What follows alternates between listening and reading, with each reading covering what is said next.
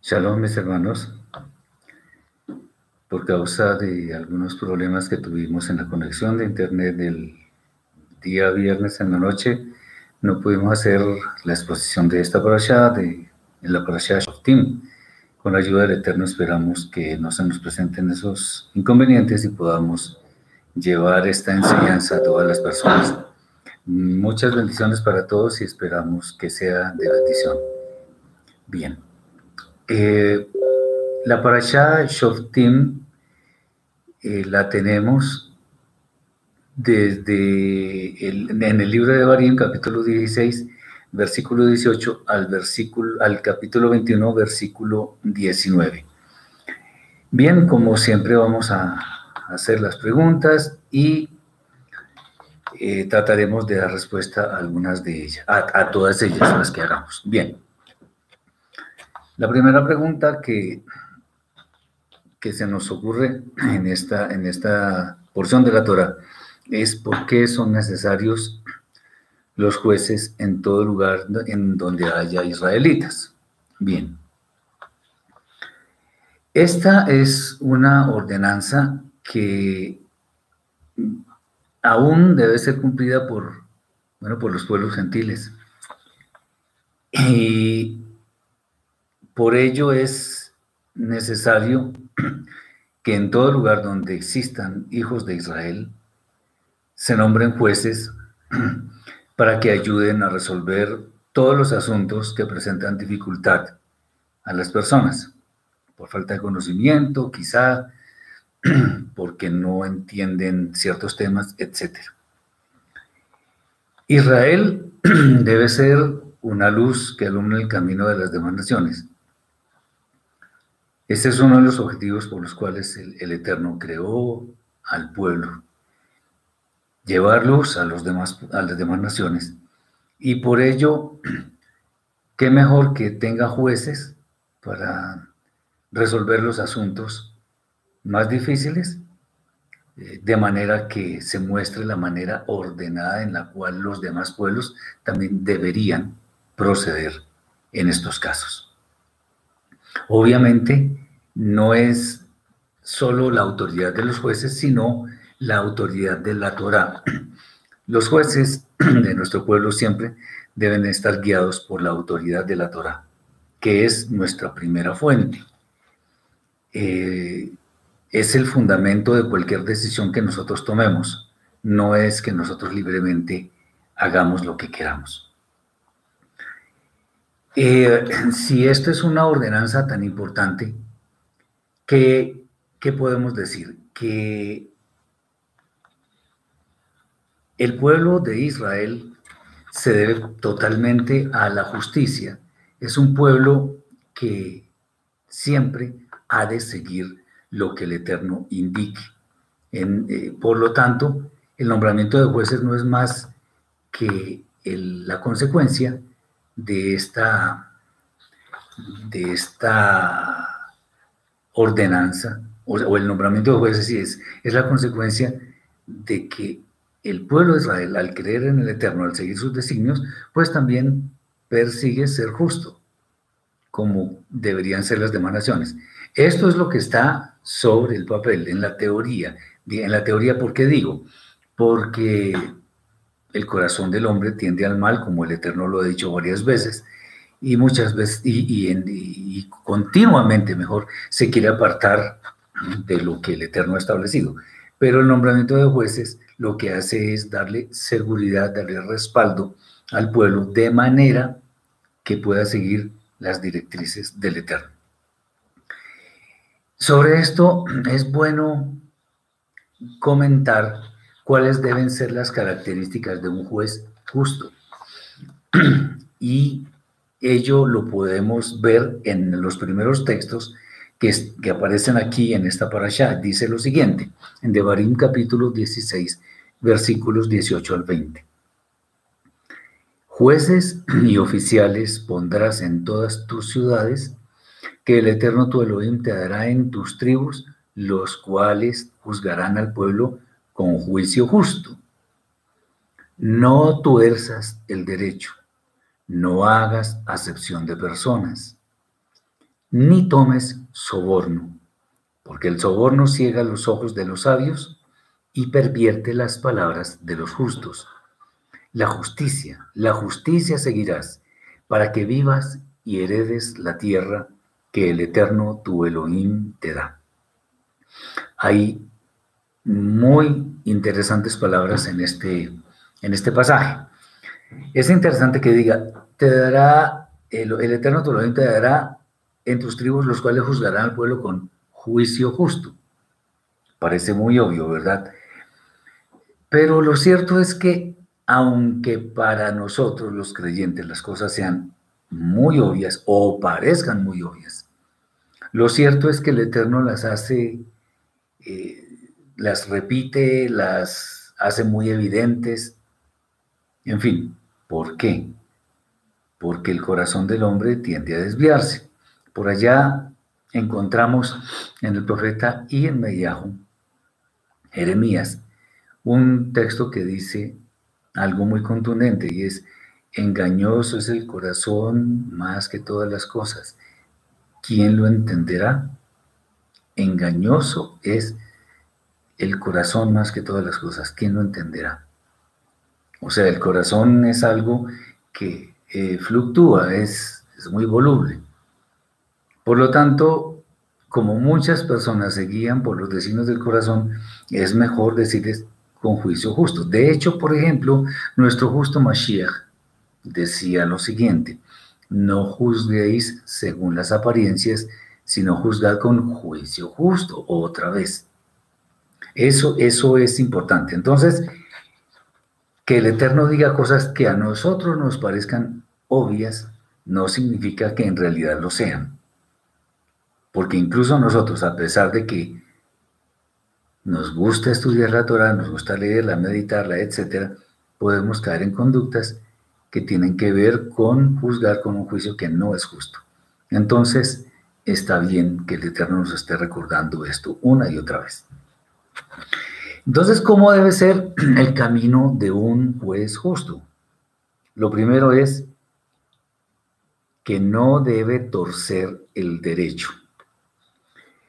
Eh, esto independientemente de cualquier circunstancia en la cual sea necesario establecer algún juicio, siempre se debe guiar el juez por, lo, eh, por las verdades que el Eterno ha establecido en su santa Torah.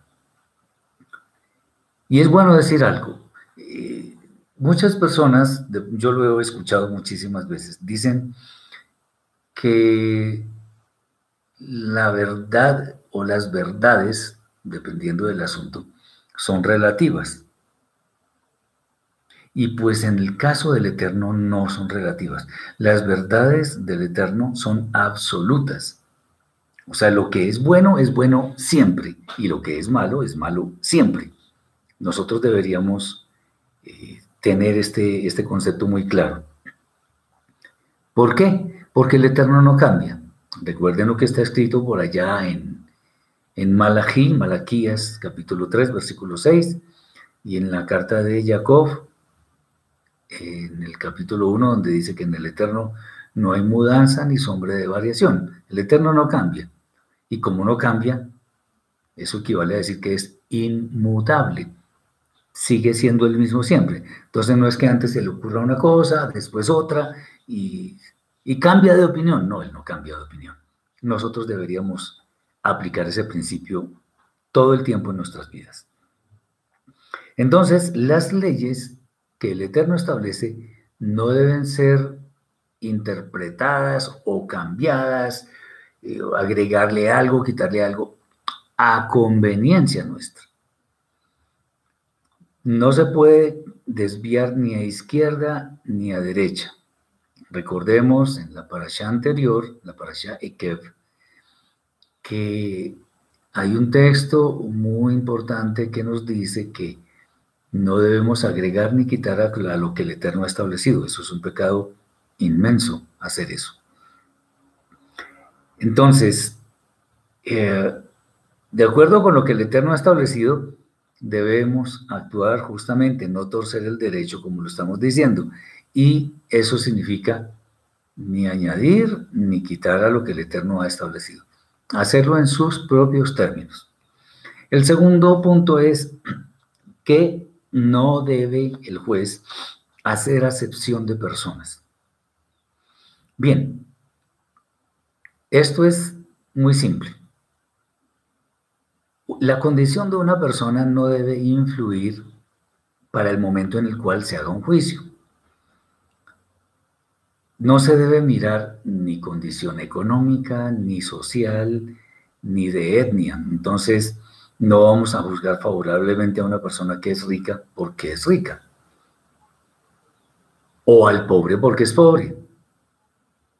O a, la, o a una persona de cierta etnia, blanca, negra, amarilla, lo que sea, no importa. La justicia es la justicia. Es interesante que, que en muchas ilustraciones aparece la justicia representada por una mujer con una venda, porque dicen que la justicia es ciega.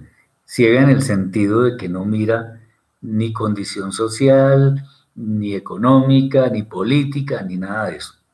Juzga es según los actos de las personas. Y de acuerdo con esto incluso podemos añadir algo y es que debemos recordar lo que tantas veces hemos recalcado acá. Y es que, por ejemplo, el Eterno en la Escritura de ninguna manera describe héroes.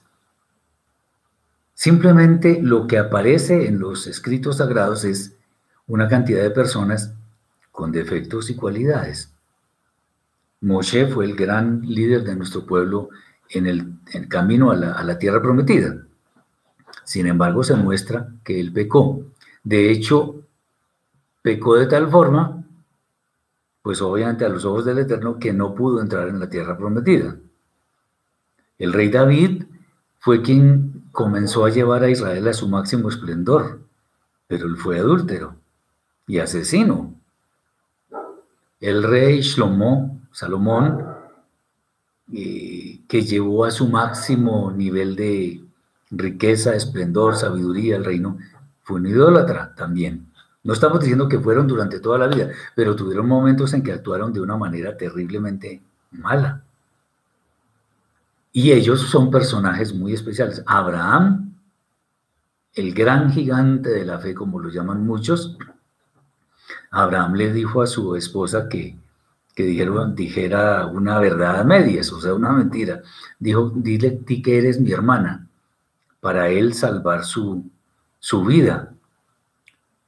Y así sucesivamente. Entonces no podemos ver personajes que son perfectos, sino personas de carne y hueso con defectos y cualidades. Esto no significa que por cometer defectos, por haber cometido pecados, son personas malas. No, no, no, no. Simplemente lo que el Eterno está haciendo en estos casos es justo está presentando las personas de tal manera que nosotros podemos tomar una decisión, seguirlos eh, dependiendo de su comportamiento, qué sé yo. Los presenta tal como son. Bueno, aquí es lo mismo. No se debe hacer acepción de personas. Para nosotros, las almas deben ser consideradas todas iguales. Si el, eh, juicio que se presenta eh, tiene que, no tiene que ver, sino más bien, eh, se relaciona con dos personas de diferente condición social, eso es lo que menos nos debe importar. Como decimos muchas veces, debemos mirar hechos y datos que sean comprobables. Nosotros en, un juicio, cuando estamos analizando alguna situación, debemos hacer eso, fijarnos en los hechos y los datos que yo pueda comprobar. Lo demás son conjeturas, son chismes o qué sé yo. Pero si yo tengo hechos y datos que se puedan comprobar, esos son los que me sirven a mí para poder juzgar, como dice el Eterno y como dice nuestro justo Mashiach también, con justo juicio. Bien. Entonces, mm, una persona puede ser pobre y de pronto a nosotros nos, digamos, nos conmueve el corazón por alguna situación que haya vivido. Pero si, si tiene culpabilidad en un hecho, pues es culpable. Así de sencillo. Aunque la persona que, ante la cual se está enfrentando sea una persona muy rica. Eso no tiene nada que ver. O de pronto, por el contrario, si una persona, si una o dos personas que, las que estén en un juicio son ricas y yo pensando en que voy a obtener un beneficio de las personas por, si es que yo estoy en el caso de un juez, en el, papel de un juez, y si, si, yo veo que las personas son ricas y, y, de pronto veo que puedo obtener algún beneficio y por eso les doy un veredicto absolutorio o favorable, estoy cometiendo una falta grandísima ante el Eterno, porque yo debo mirar son otra vez hechos y datos que se puedan comprobar. Entonces, un rico no puede ser exonerado porque es rico, ni un pobre porque es pobre. Ni un hombre porque es hombre, ni una mujer porque es mujer. Nada, nada de eso. Debemos ser justos. Finalmente, esto es, digamos, esto, esto es lo que dice la Torah, pero obviamente puede haber otros, otros aspectos. Esto es lo que, no, es no solamente lo que dice, sino lo que resalta. No debe aceptar soborno. Está escrito también que el amor al dinero corrompe. Eso no es ningún secreto. Eh, y, ciega el entendimiento de las personas. Hay muchos que, a sabiendas de que van a recibir mucho dinero por causa de algún favor, pero que implica alguna mala acción, no les importa y sin embargo lo hacen. Tengamos mucho cuidado con esto porque el Eterno ve todo lo que estamos haciendo. Entonces, un juez que sea realmente justo no debe ser amante del dinero. Debe estar fuera de todo ese tipo de, codicias y de cosas que, que lleven a pecar.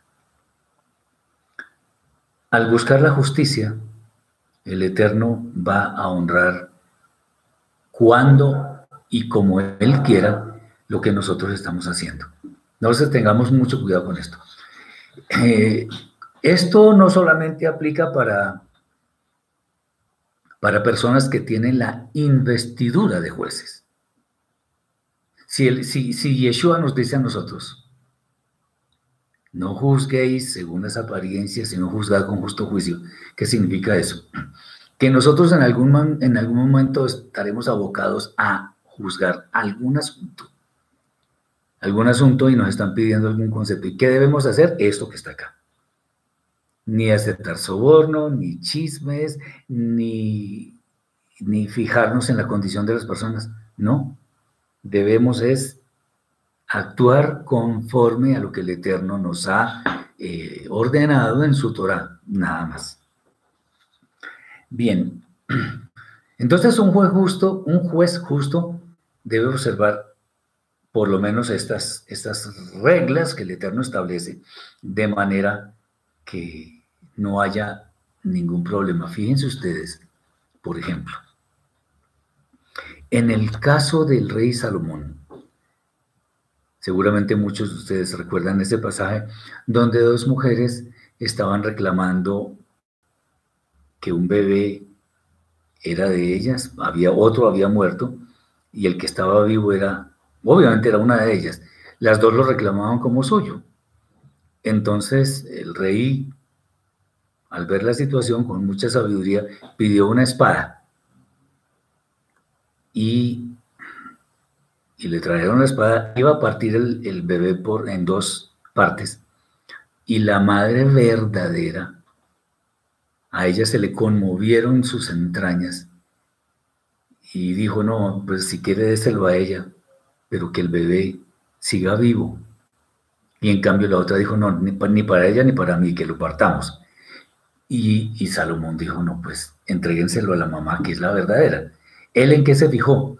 No se fijó en, en, en cosa diferente a lo que su conciencia le dictaba respecto de quién era la verdadera madre.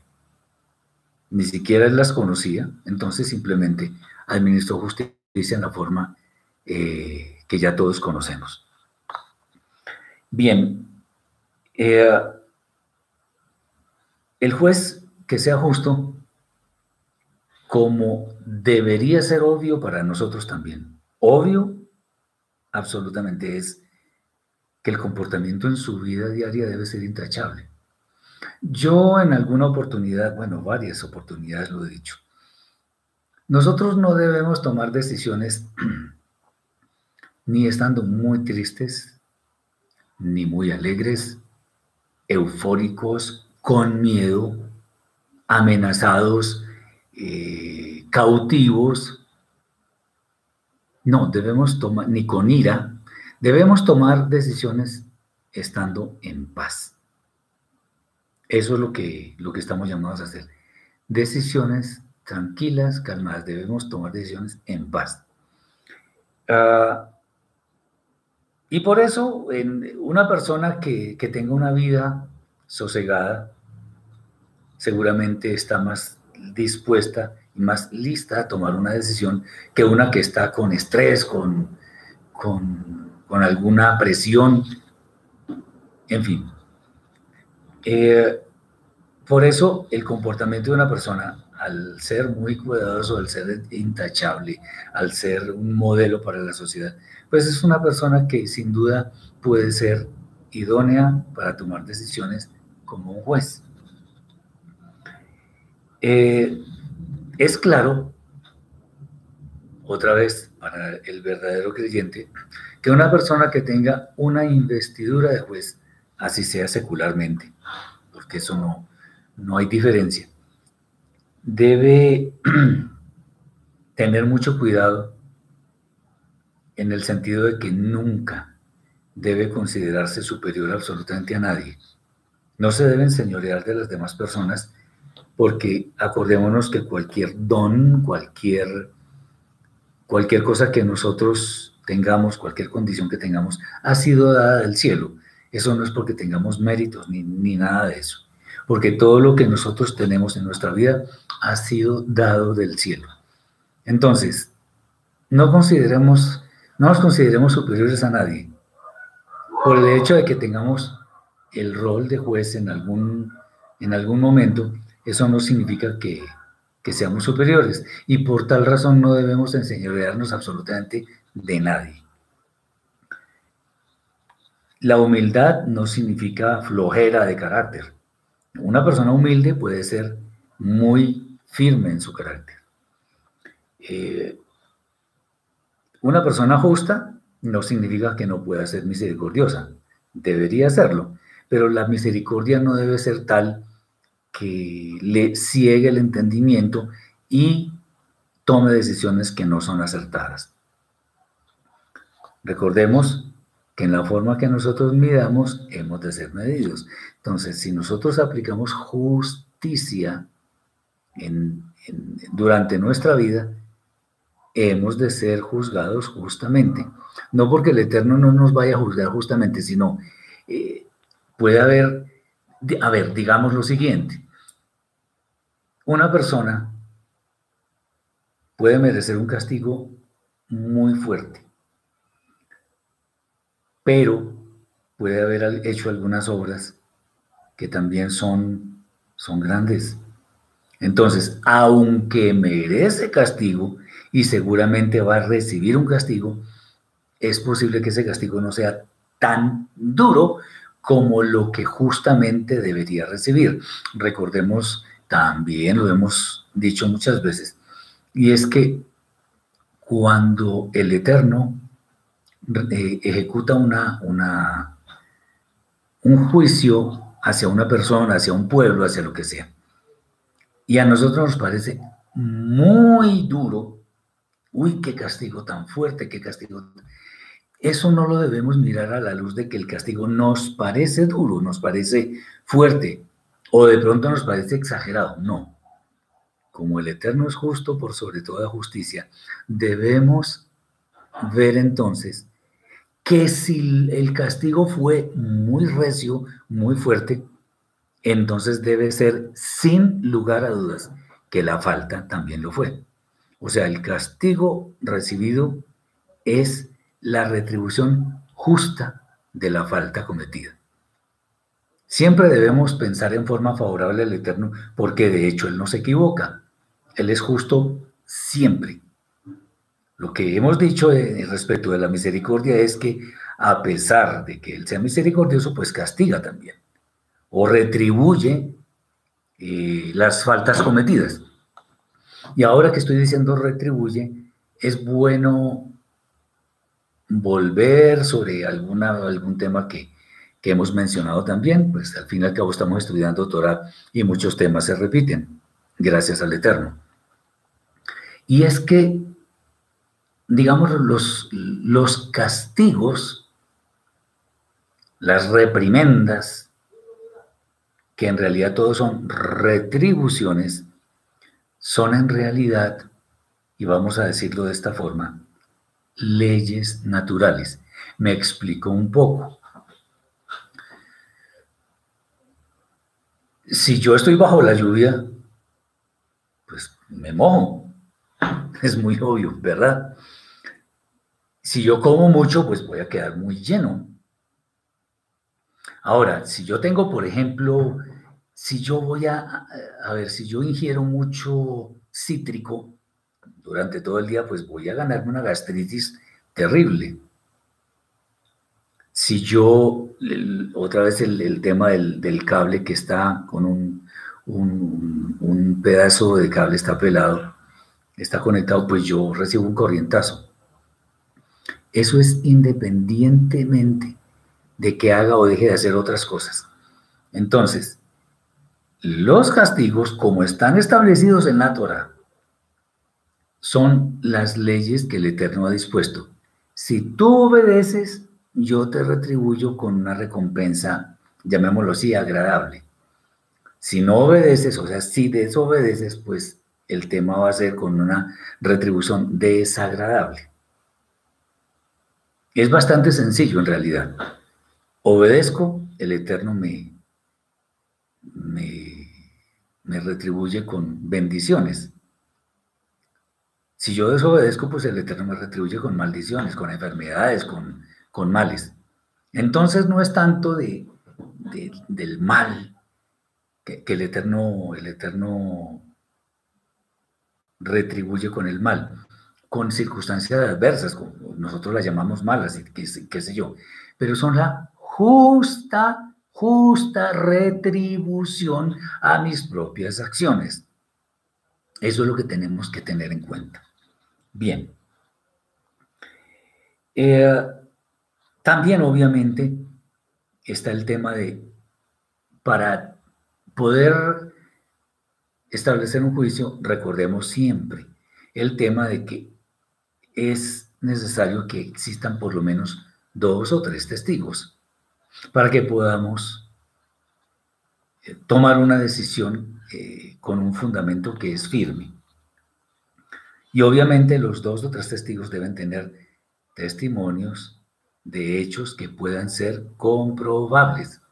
No son conjeturas, no es, lo que a mí me parece, no, es, todo eso debe ser comprobable. Entonces, eh, un juez no se basa en lo que siente, no se basa en, en que la persona me cae bien o no me cae bien, no, se basa en en cuestiones que se pueden comprobar, independientemente de la condición de las personas. Entonces, esto es, estos son tips que vale la pena que los tengamos en cuenta para cuando tengamos que estar involucrados en establecer un juicio.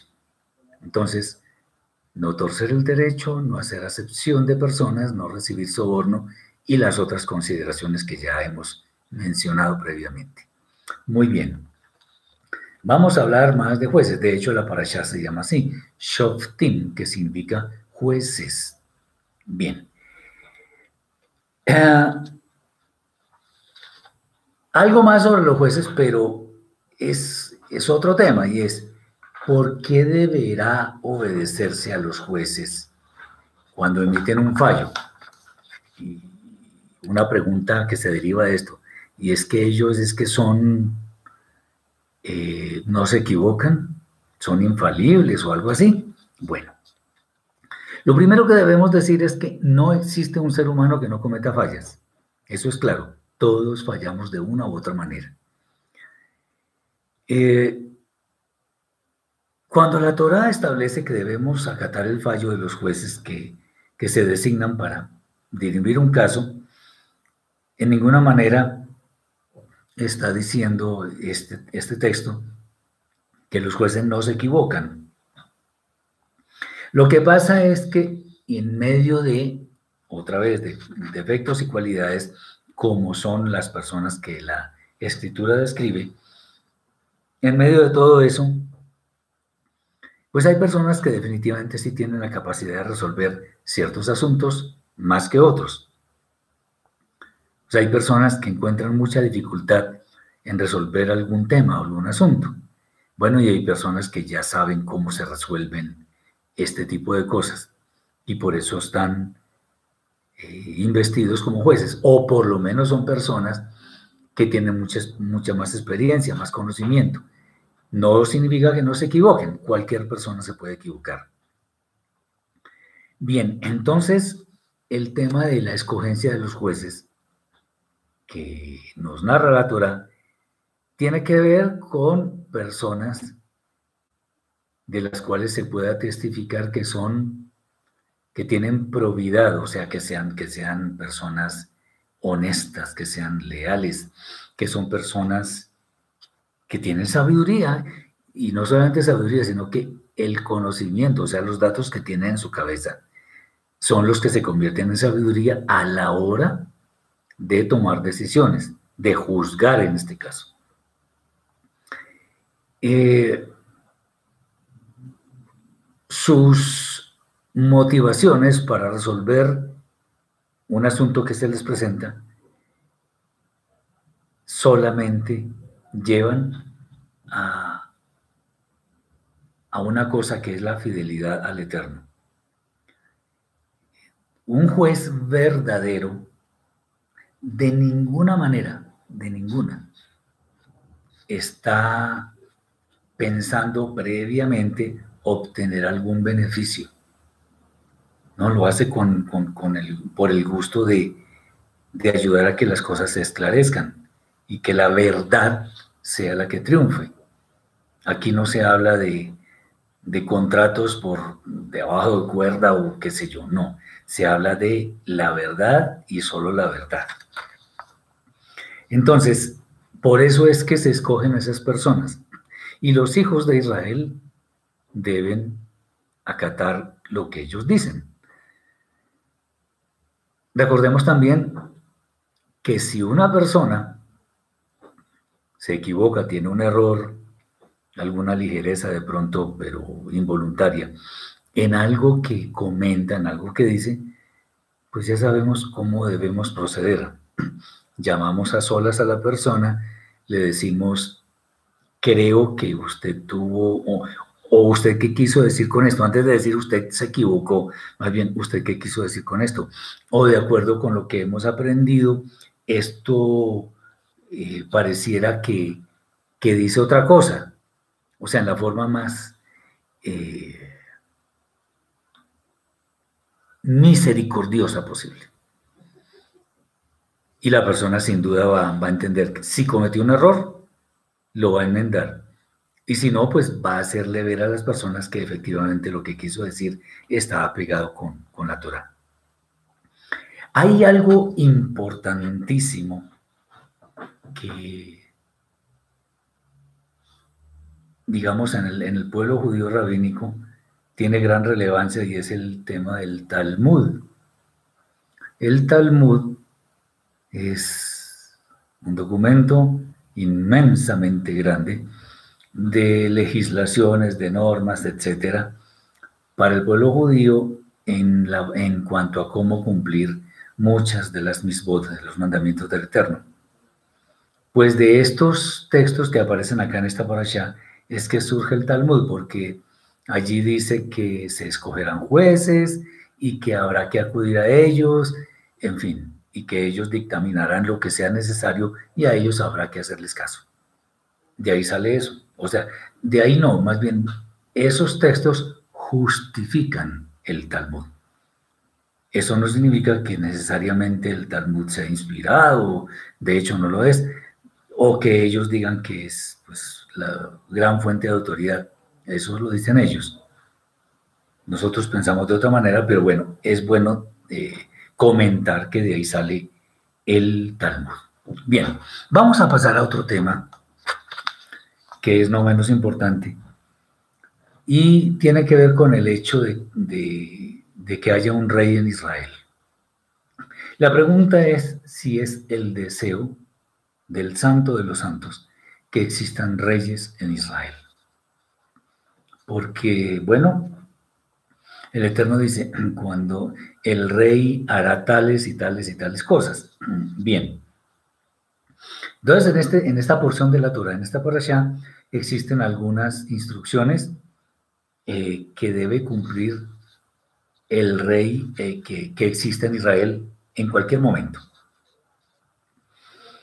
Bien, para comenzar es bueno decir que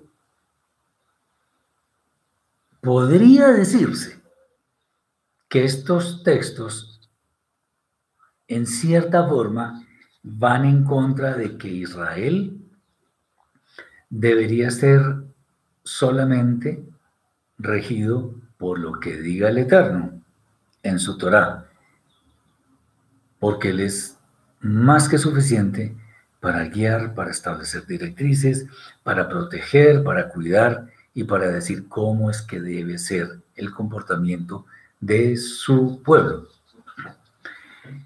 Lo interesante es que el Eterno mismo es el que establece estos mandamientos, estas instrucciones. Aquí no hay ninguna contradicción a, pesar de que pareciera que la hubiera. Israel es un pueblo llamado a ser santo. El Eterno dijo, y me seréis un reino de sacerdotes y gente santa. Pero el tema es, como ya, ya comentamos hace unos momentos, que no solo el pueblo de Israel, sino toda la humanidad somos seres humanos con defectos, con cualidades, con debilidades, con, con potencial. Bueno. Y una de esas grandes debilidades que tenía en su momento el pueblo de Israel es que quería tener un, rey como los demás pueblos que le rodeaban.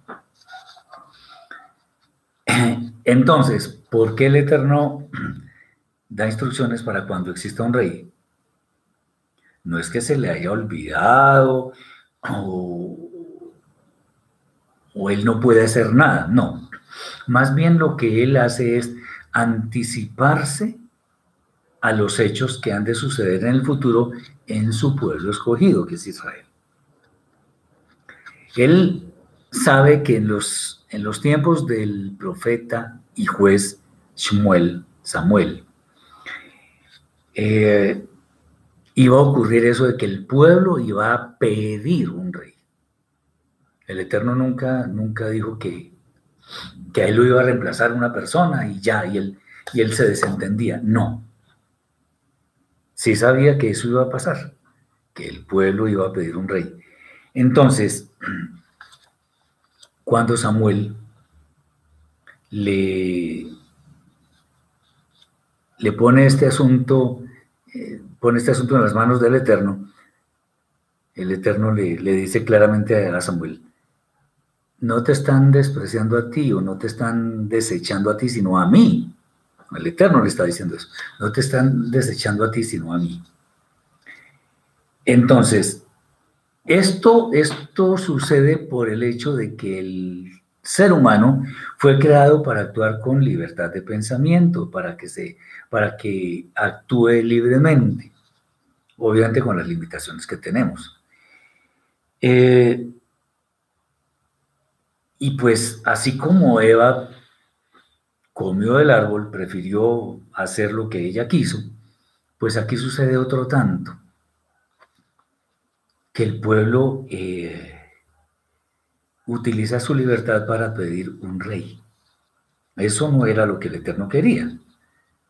¿Quién guiaba al pueblo en su travesía por el desierto? El Eterno. ¿Quién dijo al pueblo que construyera el Mishkan? El Eterno. ¿Quién se manifestaba de día y de noche? El Eterno. Él los guiaba, no había ningún problema.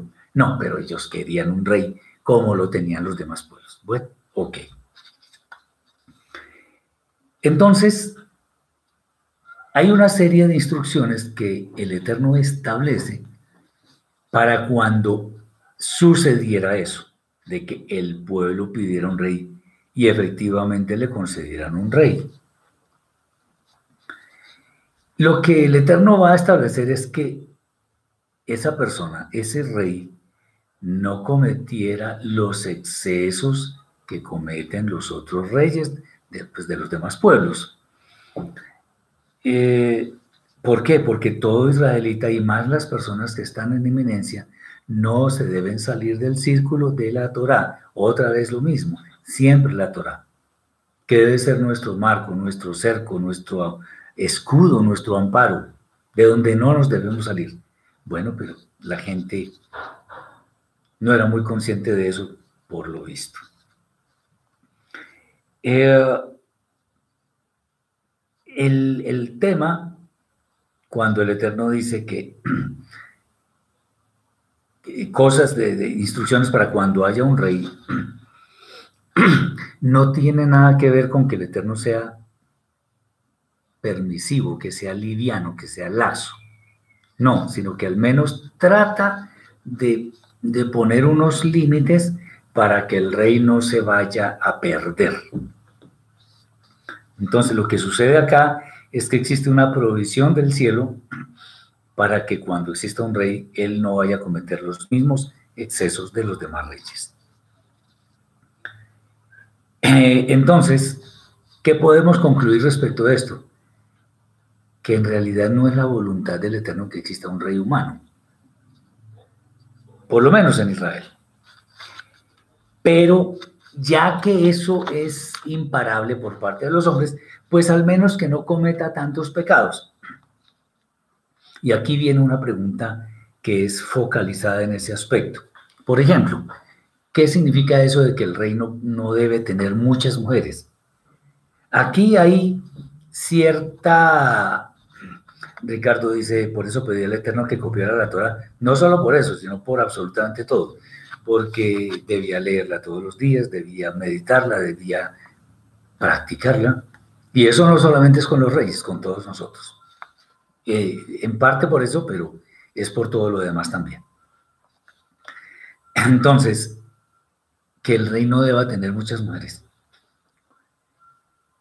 Eh, si eso se lee en forma desprevenida sin contextualizar los demás textos, entonces estamos diciendo, entonces significa que un rey puede tener varias mujeres. Puede tener varias mujeres y no pasa nada. No, sí pasa, claro que sí pasa. El, el tema es que el Eterno no quiere que si existe un rey tenga el corazón dividido entre una y otra y otra y otra mujer. Eh, porque siempre va a amar a una más que a las demás. Eso está, eso está escrito. Inclusive cuando dice que si un hombre tiene dos mujeres, una amada y la otra aborrecida.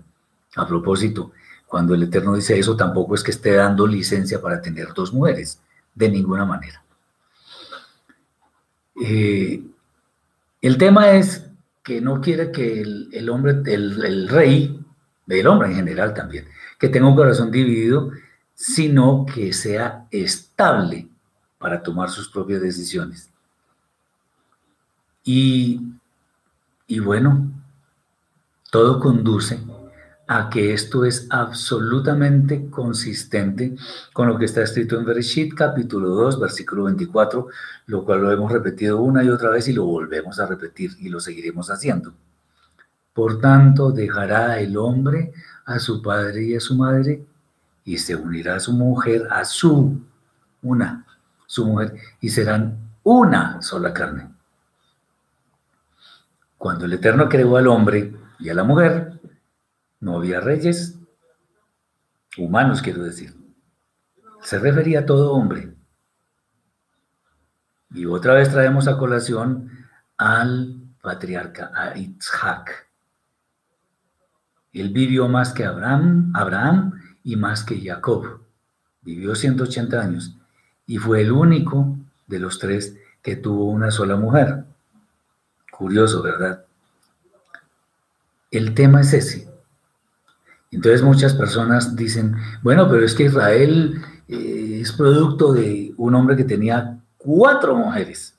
Sí, eso es cierto. ¿Y qué con eso? El Eterno, aún de los pecados de los hombres, hace grandes maravillas. Creó un pueblo a pesar de eso. Tenía cuatro mujeres. ¿Eso es correcto? ¿Que tuviera cuatro mujeres? No, en ninguna manera. No. Así no es el, el tema. Bien. Y es bueno saber que, que cuando hay más de una mujer, pues hay división, Incluso, permítaseme decir lo siguiente. Está escrito también que cordón de tres dobleces no se rompe fácilmente. Y cuando lo aplicamos al matrimonio, porque de hecho aplica en gran manera. Ah, ¿cómo, es el, eh, ¿Cómo es el matrimonio? ¿Cómo es el cordón de tres dobleces aplicado al matrimonio? Sencillo. Los tres dobleces son el eterno, el hombre y la mujer. No hay nada más. Ya explicamos alguna vez que cuando el cordón es de cuatro dobleces, diciéndolo figuradamente, o sea que entra alguien adicional al matrimonio, pues ahí ya hay problemas porque hay como un cuerpo extraño que genera ruido y daña el matrimonio. Bueno, para no extendernos mucho y no desviarnos del tema, eso es lo que sucede acá. Si un rey tiene muchas mujeres, tiene varias mujeres, va a pecar muchísimo. Entonces, cuando el, Eterno dice que no, digamos, lo voy a decir coloquialmente, que al menos no tenga muchas mujeres, lo que está es tratando de limitar en lo posible, porque el hombre tiene libertad de pensar y de actuar, limitando esa posibilidad de que peque mucho diciéndolo también coloquialmente, es, es mejor pecar poco que pecar mucho. Pero pecado es pecado igualmente. Entonces, si peca mucho, se va desviando de tal manera que incluso se va a apartar de la Torah, como le ocurrió al rey Shlomo precisamente, al rey más sabio. Y él se desvió de la Torah. Bien. Eh, Bereshit 2.24 entonces es claro que nos dice que una sola mujer. Y como lo hemos explicado muchas veces, y de nuevo lo volvemos a hacer porque es importante. Si, al hombre si tuviera la posibilidad de tener varias mujeres, o sea, el planeta estaba, estuviera diseñado de acuerdo con la explosión demográfica que existe en este momento, a que dedujéramos que el hombre puede tener varias mujeres, miremos nada más la distribución que existe. Existen países donde hay un poco más de mujeres que de hombres, pero no tres o cuatro mujeres, no. 1.1 mujer, 1.2 mujeres, hablando en términos estadísticos. Y hay sitios donde hay más hombres que mujeres, 1.05 hombres por mujer o 1.1 hombres por mujer. Y cuando hacemos la comparación de todos los seres humanos que hay en el planeta, encontramos que básicamente la distribución es un número igual de hombres que de mujeres, más o menos, lo cual nos da la idea de que definitivamente un hombre está hecho para una mujer. Y esto hay que tenerlo en cuenta. Entonces, lo que el Eterno establece cuando dice que el rey no tenga muchas mujeres, no es que le esté dando licencia para tenerlas, sino para que el pecado no se desborde y vaya más allá de límites que después no pueda manejar. Muy bien, esto es, esto es importante que lo, que lo tengamos en cuenta. Bien, hay otro tema que para mí casi que es obligado, porque es importante que nosotros eh, tengamos estas cosas en cuenta. Y es cómo debe ser el profeta como Moshe que el Eterno habría de enviar al pueblo de Israel. En realidad no solo al pueblo de Israel, sino a toda la humanidad. El Eterno lo dice dos veces en Devarim, capítulo 18, versículos 15 y 19. Lo dice, que profeta entre tus hermanos como tú. Después, en uno dice, Moshe hablando en nombre del Eterno, que el Eterno le dice, profeta entre tus hermanos, tus, o sea, Moshe, como tú, como Moshe. Y después dice, sí, profeta entre, tus hermanos como yo, o sea, como Moshe otra vez. Va a enviar el Eterno. ¿Qué significa esto? Ese cómo es semejante a. Enviaré un profeta semejante a ti de entre tus hermanos, o sea, del pueblo de Israel. Y es natural pensar que ese profeta eh, no era, no iba a ser enviado en la época en que Moshe vivía.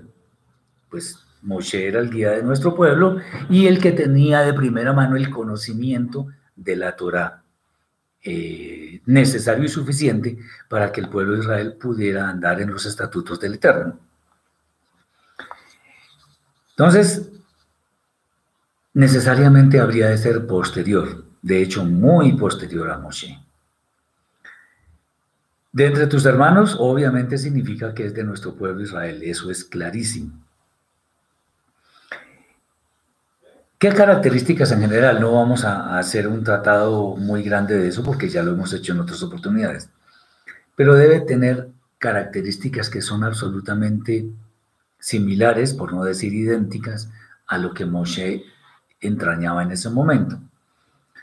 Tiene que ser, tiene que tener sabiduría, mansedumbre, firmeza de carácter, un liderazgo que no dudara Israel. De hecho, ambos deberían ser enviados por el Eterno. Así como lo fue Moshe, lo debería ser el profeta. Mm, nosotros cuando leemos, por ejemplo, en los tratados, de la, en los documentos de la vida Hadasha, que algunas personas dicen que él es el profeta, cuando se refieren a Yeshua, nuestro santo maestro, como el profeta se refieren exactamente a este pasaje, que el Eterno envía eh, un profeta como Moshe, el profeta. El profeta significa eso, el profeta anunciado en esta, en esta porción. Hay algunas, algunas ah, características de ese profeta que ya se cumplieron. Entonces, por ejemplo, tanto Moshe como Yeshua, obviamente no estamos refiriendo a Yeshua, vivieron en Egipto. Los dos fueron despreciados por sus hermanos la primera vez que se dio a conocer como el guía de nuestro pueblo. Recordemos que Moshe, eh, por el caso del egipcio que él mató, tuvo que huir porque varios lo delataron y entonces eh, no podía estar allí. Eh, en, el, en la besora de Yohanan, en el Evangelio de Juan, dice, a los suyos vino y los suyos no le recibieron. Está claro que se dieron a conocer la primera vez y no. Así como sucedió con Yosef, que sus hermanos estuvieron en Egipto la primera vez y ni siquiera lo reconocieron. Bueno, hay muchas similitudes. Ambos estuvieron en peligro de morir al nacer, ambos fueron rechazados, ambos fueron enviados por el Eterno, ambos proclamaban la Torah ambos eran profetas, hay similitudes hay todas las que ustedes quieran. Eh, la única diferencia grande entre los dos, entre Moshe y Yeshua, es que Yeshua no pecó. Eso está dicho en varias partes. Yeshua no pecó. Pero hay, cosas que, bueno, mucha gente no acepta que Yeshua sea ese profeta por el hecho de que no ha cumplido todas las profecías que en la Tanaj están establecidas para el que va a ser llamado el Mashiach. Pero tengamos en cuenta que en su primera venida cumplió todas las profecías que tenía que cumplir. Murió por, sus, por su pueblo y por el mundo. Él vendría a dar luz a los pueblos. En él reposaría el Espíritu del Eterno. Él sería el legislador de Israel, nacido en Betlem, Efratá. Muchas cosas. Pero hay muchos que dicen que no, él no puede ser el profeta. Eh, por lo que hay, hay profecías que no se han cumplido, por ejemplo, que trae la paz y todo aquello. Sin embargo, este no es un argumento válido, porque a pesar de que en el fondo parcialmente pudiéramos darle la razón a estas personas que dicen eso, en realidad no les asiste la razón, porque esta edad presente aún no ha concluido. Por lo tanto, la, obra de ese profeta tampoco ha concluido. Entonces hay profecías que faltan por cumplir. De hecho, por ejemplo, Yeshua dijo algo que aún no se ha cumplido. Y es que el Hijo del Hombre, o sea, él mismo vendría en las nubes y vendría a juzgar, etcétera, etcétera. Ya no viene como como un corbán, como un siervo que sufre, sino como rey, como juez de toda la tierra. Eh, entonces, las profecías incluso que tienen que ver ya con, digamos, con el otoño, las primeras que se cumplieron corresponderían como la época de la primavera, la cosecha temprana, las primeras fiestas. Ahora faltan las segundas fiestas, la época del otoño y la cosecha tardía eso se va a cumplir. Ya él anticipó que se va a cumplir. Entonces, que no haya cumplido todas las profecías hasta este momento no nos da ninguna autoridad para descalificar a Yeshua como el profeta anunciado en la Torah. Obviamente, mientras él vuelve de nuevo, tenemos la obligación de seguir todo su legado y también obviamente lo que está escrito en la Torah, a la cual él no contradijo de ninguna manera. Muy bien, hay más temas, hay, algo que tiene que ver con la esencia de un falso profeta, pero ya vimos bastante esto la vez pasada. Aquí viene un, tema un tema corto, pero muy fuerte que debemos tener en cuenta, y es ¿Qué es lo que implica reducir los límites del prójimo? Eh, ¿Qué fecha es Yom Teruah? Dice la hermana. No sabemos. ¿Por qué no sabemos? Porque nosotros nos regimos por el avistamiento físico de la luna. Nosotros no seguimos el calendario rabínico que está preestablecido desde hace muchos años, sino más bien esperamos el aviso del avistamiento de la luna en Israel y ese día lo tomamos como el Rosh porque definitivamente aquí se va a ver también la luna el mismo día. Y eso significa que en esa noche comienza, eh, que se, celebra el día de Yom Teruah.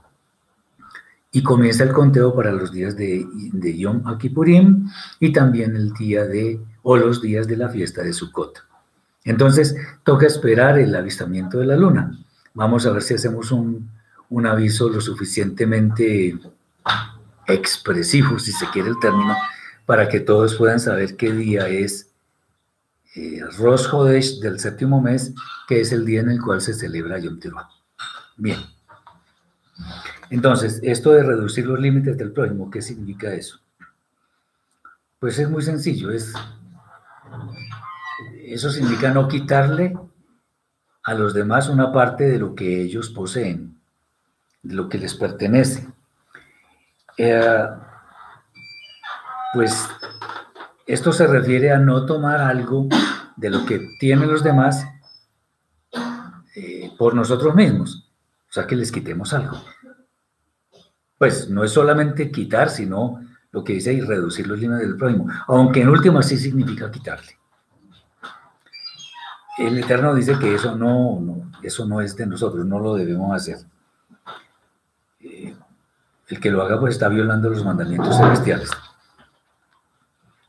Nosotros somos, o sea, todo es del Eterno, pero nosotros hemos, puesto, hemos sido puestos en este mundo como administradores de muchos bienes, de muchos recursos.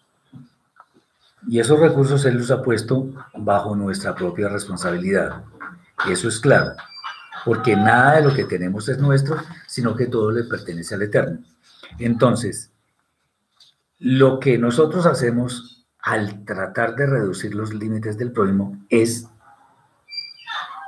usurpar los, lo, que el, el Eterno le ha otorgado a las demás personas y eso atenta en forma contundente contra la soberanía del Eterno y esto es una rebelión en últimas, que eso es idolatría. Reducir los límites del prójimo es, por ejemplo, tener pesas falsas. ¿Cómo así? Bueno, por ejemplo, están el comprador y el vendedor. El comprador, por ejemplo, le pide un kilo de lo que sea, de carne, por ejemplo, o de arroz, o de, de algún alimento. Y si la pesa está adulterada, digamos, ese, el kilo de, de X cosa tiene un valor específico. Entonces, el comprador da ese dinero para recibir lo que le corresponde justamente eh, por haber dado ese, ese dinero. Y si la pesa está adulterada y el vendedor le da menos al comprador, le está quitando. O sea, le está reduciendo los límites. Lo mismo, por ejemplo, cuando dos casas están juntas, que alguien o alguno de los dos dueños corre un poco su cerca o qué sé yo.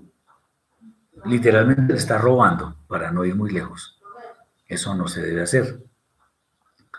Eh, lo mismo sucede, por ejemplo, en un estrado judicial que con artimañas hay, hay abogados que, que tratan de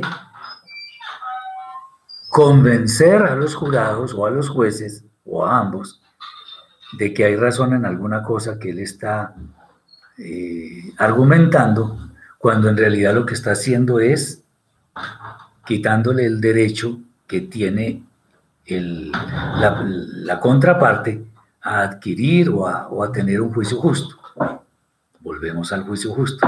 Entonces, todas esas cosas atentan gravemente contra la dignidad del Eterno, porque Él mismo es el que ha establecido que no debemos reducir los límites del prójimo. Eh, algunos dicen por ahí que mi libertad comienza donde termina la de los demás, o, o, por lo menos mi espacio termina donde termina el de los demás. Es más o menos eso las cosas que son de los demás son de los demás. Por eso está, están los mandamientos de no, de, no tener envidia, de no codiciar. Y ahora este, de no reducir los límites del prójimo. Porque eso definitivamente es una afrenta contra la Torah del Eterno. Y el Eterno obviamente va a demandar eso en el día del juicio si nosotros no hemos hecho Teshuvah pueden haber más y más temas, porque todas estas parashot tienen una gran riqueza. Pero por el momento creo que es suficiente y espero que lo que hemos visto, los temas que hemos tratado acá, sean de gran bendición para todos mis hermanos. Espero que estos problemas con la conexión de Internet no se presenten tan a menudo y que al menos podamos tener transmisiones limpias, digámoslo así, de manera que podamos, podamos tratar los temas en una forma eh, continua. Les agradezco mucho la atención a todos. De verdad espero que esto haya sido de gran bendición para sus vidas. Y si el Eterno lo permite, pues estaremos tratando de encontrarnos este viernes que viene, en la noche, para ver los temas de la siguiente parasha. Les deseo toda bendición del cielo. Eh, les recuerdo que está nuestro sitio disponible para que lo puedan, lo puedan ver, puedan navegar en él, que es nuestra-tora, Torah con H al final, nuestra-torah.com. Tenemos un grupo en Telegram, tenemos los grupos de los comentarios. Y ahora quiero anunciarles también que tenemos dos libros de mi autoría, están en formato digital, en formato PDF, y se pueden adquirir. Yo estoy en capacidad de enviarlos, tienen un valor, pero este no es el tema de, esta, de esta enseñanza. Tienen un valor si se quieren comunicar conmigo, está el correo que tantas veces se ha puesto aquí, que es H-E-R-I-G-O, erigo, con H, 2018 arroba outlook.com. Si a alguna persona le interesa, por favor me comenta. Ahí están los anuncios en el canal de YouTube y podemos podemos comunicarnos para ese efecto. Les agradezco mucho su atención, su confianza, la fidelidad, no, no tanto a mí, sino al Eterno, y que el Eterno les prospere abundantemente en sus vidas, en su salud física, espiritual, económica y en todas las demás áreas. Muchas bendiciones para todos. Shalom.